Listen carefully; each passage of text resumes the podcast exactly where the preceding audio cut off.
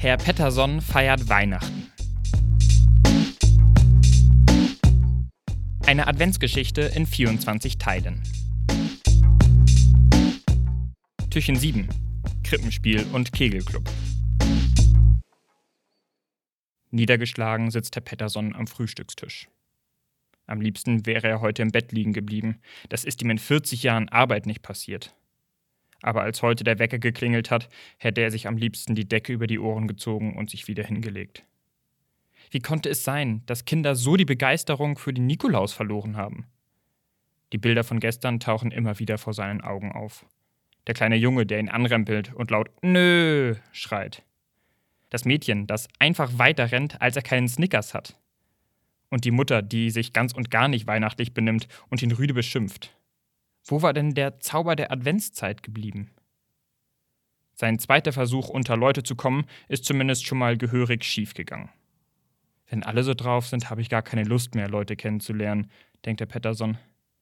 Er blättert weiter durch die Zeitung. Wirklich Lust, einen Artikel zu lesen, hat er aber nicht. Stattdessen bleibt sein Blick auf der Annoncenseite kleben. Das Einkaufszentrum sucht immer noch Weihnachtsmänner.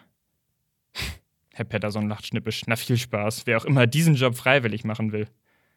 Dann schaut er weiter. Die Volkshochschule bietet Kurse in Qigong und Yoga an. Herr Pettersson stellt sich vor, wie er auf einer Turmmatte rumkrabbelt, während um ihn herum Frauen um die 50 Übungen wie der herabschauende Hund oder der große Jäger machen. Hm, das ist nichts für mich, denkt Herr Pettersson. Gleich daneben verkündet ein Kegelclub seine Trainingszeiten.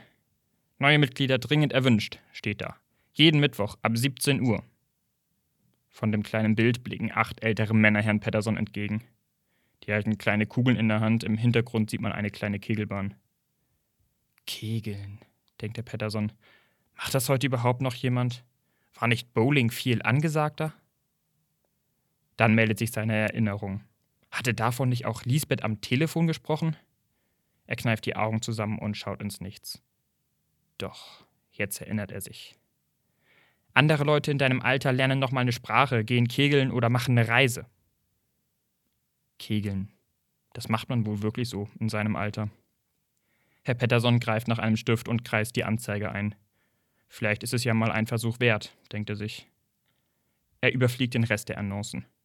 Da war schon wieder ein Hochflohmarkt. Vielleicht kann er da ja mal vorbeischauen? Und das Gesicht da, war das nicht Frau Hansen, die Gemeindereferentin? Sie sucht noch nach Kindern, die beim Krippenspiel mitmachen wollen. Naja, vielleicht gibt es da ja auch was für einen alten Mann wie ihn zu tun. Herr Pettersson malt noch zwei, drei weitere Kreise auf das Papier.